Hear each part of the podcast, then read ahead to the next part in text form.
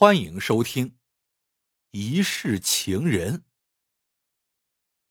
阿牛和小兰是一个村的，青梅竹马长大，好的一天都分不开。小兰都十六岁了，有啥事都还要阿牛哥陪着。这天是镇上赶集的日子，小兰像只梅花鹿般蹦蹦跳跳的跑过来，让阿牛陪她逛集市。阿牛长小兰两岁，心里开始藏秘密，不好意思两个人一起去逛集，但经不起小兰的死缠烂打，最终还是被拽走了。集市上很热闹，到处是摆摊卖货的、拉洋片的、耍猴的、卖大力丸的。突然，一阵悠扬的笛声传来，两人不约而同的循声望去。发现吹笛子的是个年轻货郎。货郎面皮白净，五官清秀，俊俏的像个大姑娘。看到货郎的第一眼，小兰的脸就一下子红了。阿牛还是第一次见他这样。货郎手上的笛子比普通的竹笛小很多，白白细细的，像小动物的骨头。小兰好奇的询问。货郎告诉他，确实不是竹子做的，而是用仙鹤的腿骨制作的一只骨笛。那天，小兰就像被磁石吸引似的，围着货郎的摊子转了几十圈，把阿牛的脑袋都转晕了。直到日落西山，集市都收摊了，小兰才恋恋不舍的离开。从集市回来之后。小兰眼前总晃动着货郎的影子。几天后的赶集日，他又拉着阿牛到集市上逛，可直到集市结束，也没有见到货郎的身影。小兰不免垂头丧气，看着他沮丧的样子，阿牛有点心疼，同时悬着的心也放了下来。转眼冬天到了，这天外面刮着风雪。阿牛穿上毡靴，戴上狗皮帽子，要到镇上跟师傅学木匠。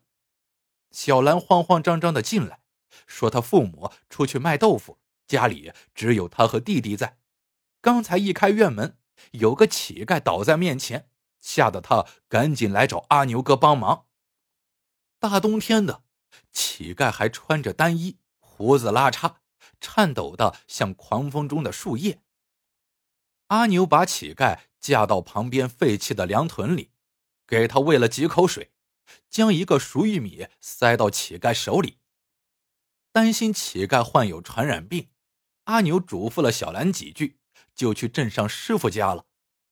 走到村口的时候，阿牛看到路边有个货郎挑子，挺眼熟的，一时想不起在哪儿见过，也没往深处想，继续走他的路。在木匠师傅家住了两个月，这一天，阿牛回村看望父母，一进村，他就察觉到有些异样。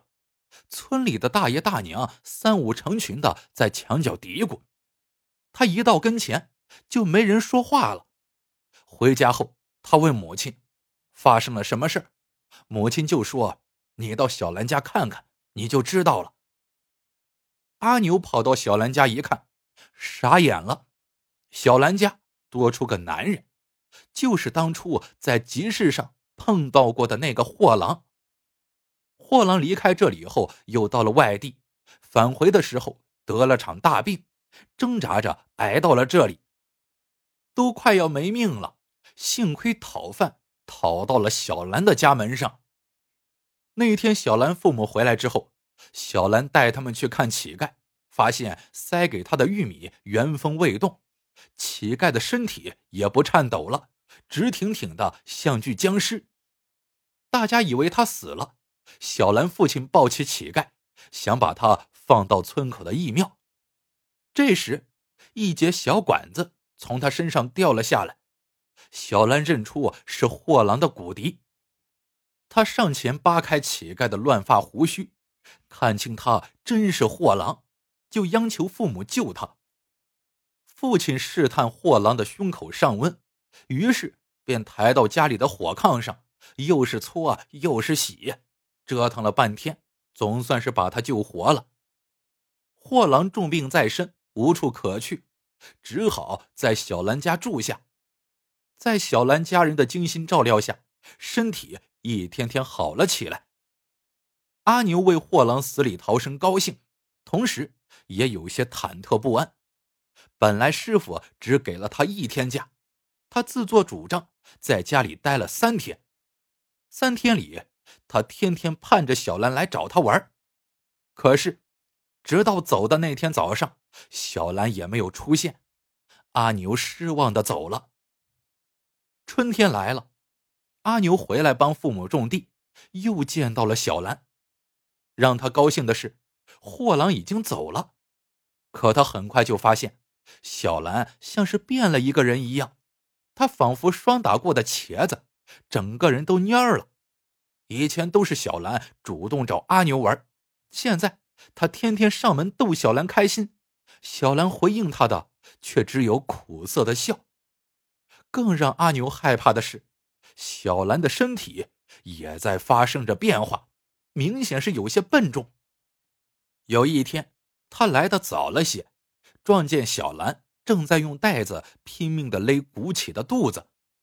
阿牛此时终于明白了。阿牛知道，他们这个封闭的小山村绝对容不下这种有伤风化的事情。村民的唾沫星子能把小兰给淹死，他必须救小兰。阿牛决定去寻找货郎。无论如何都要把他带回来，让他为小兰负责。阿牛把自己的想法告诉了小兰，小兰感动的哭了。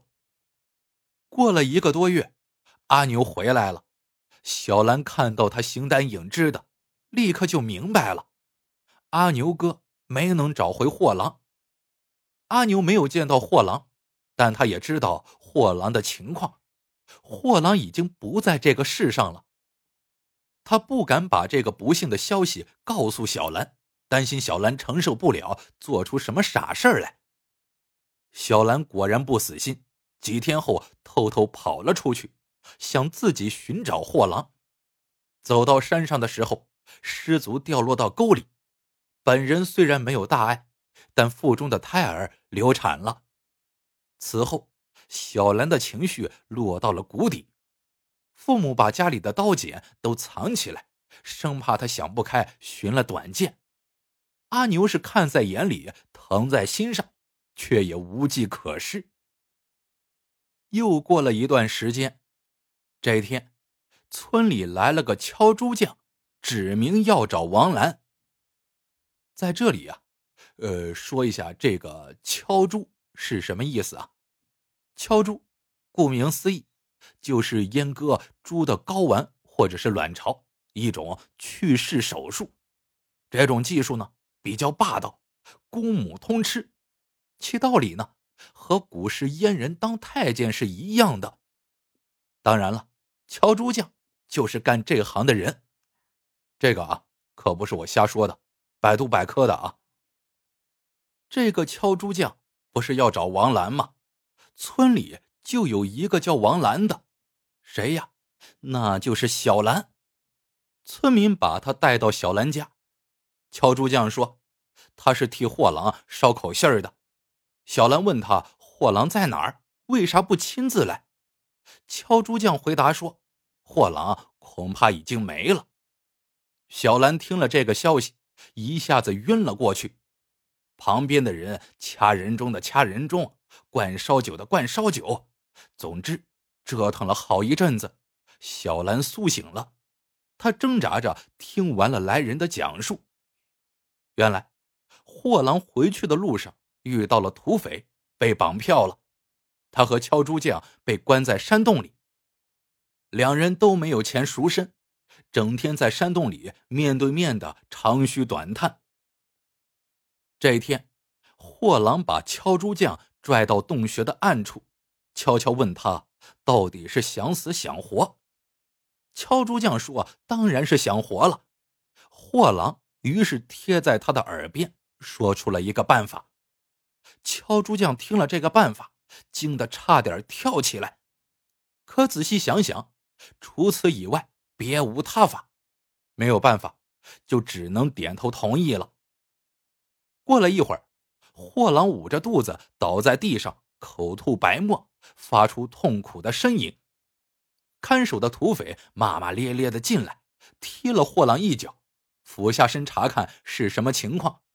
敲猪匠趁机将土匪扑倒，躺在地上的货郎跳起来，骑在土匪身上，把土匪给勒死了。货郎将身上的衣服和土匪换了，扛着土匪的枪，靠在洞口，假装继续看守。敲猪匠则钻到灌木丛中，向山下逃去。下到山底的时候，他听到山上传来几声枪响，想必是其他土匪发现了。在和货郎交火呢。枪响过后，山谷又恢复了平静。货郎掩护敲竹匠逃脱，是想拜托他给自己的爱人小兰捎个口信，让他别再毫无希望的等下去了，好好的对待自己，嫁个好人，小兰安好，他在阴间待着也安心快乐。小兰不相信敲竹匠的话。说他钟爱的货郎一定没有死。敲竹匠从怀里掏出了一只笛子，小兰和阿牛都认得，那是货郎的骨笛。承受不了打击，小兰又晕了过去。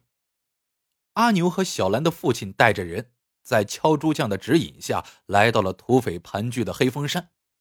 当他们在土匪撕票的断崖附近找到了一个货郎挑子，挑把上。刻着小兰的名字，那是货郎在小兰家养病期间，小兰亲手刻上去的。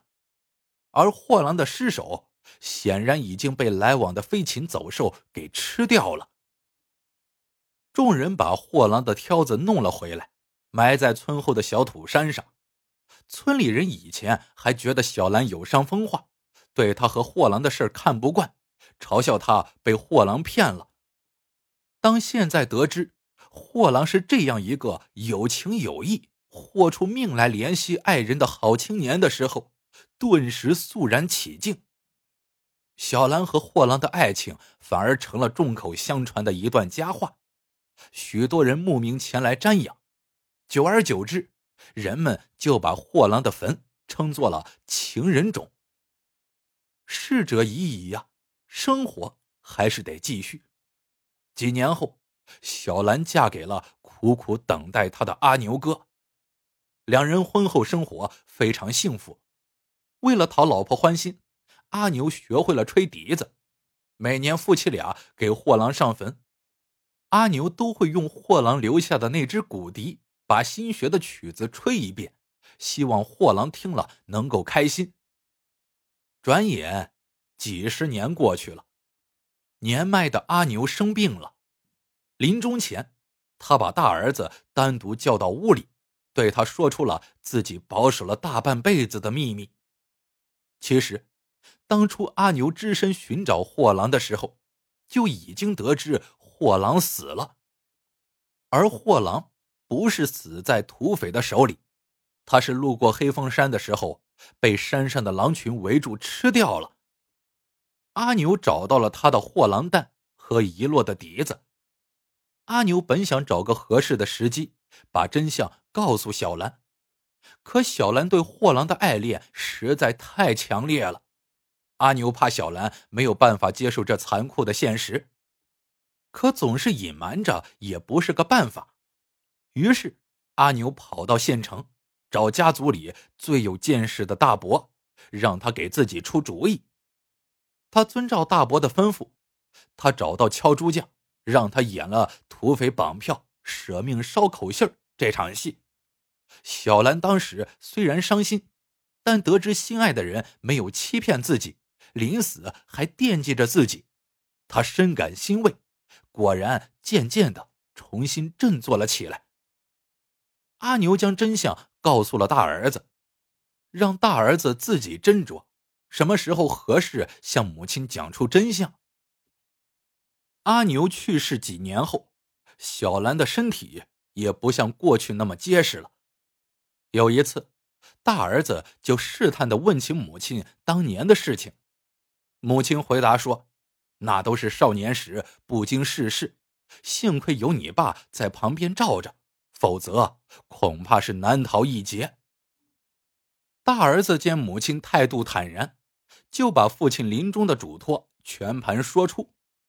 不料母亲听后并不惊讶，原来他早就知道了真相。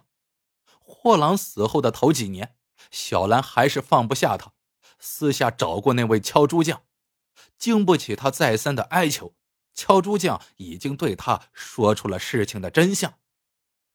经过几十年的共同生活，小兰早就明白，阿牛才是值得他托付终身的爱人，而和货郎的往事，只是少女怀春时的自然反应。货郎当时比小兰大十来岁，他本应该将这场邂逅的爱情引向理性，但他并没有这样做，难脱自私的嫌疑。好在有阿牛对小兰不离不弃，才把他从偏离的轨道上拽回来。小兰从敲猪匠那里得知事情的真相之后，没有跟阿牛挑明，因为过去的。都已经过去了，两个人每天相守相伴，这才是最重要的。他的心里溢满了幸福。故事到这里就结束了，喜欢的朋友们记得点赞、评论、收藏，感谢您的收听，我们下个故事见。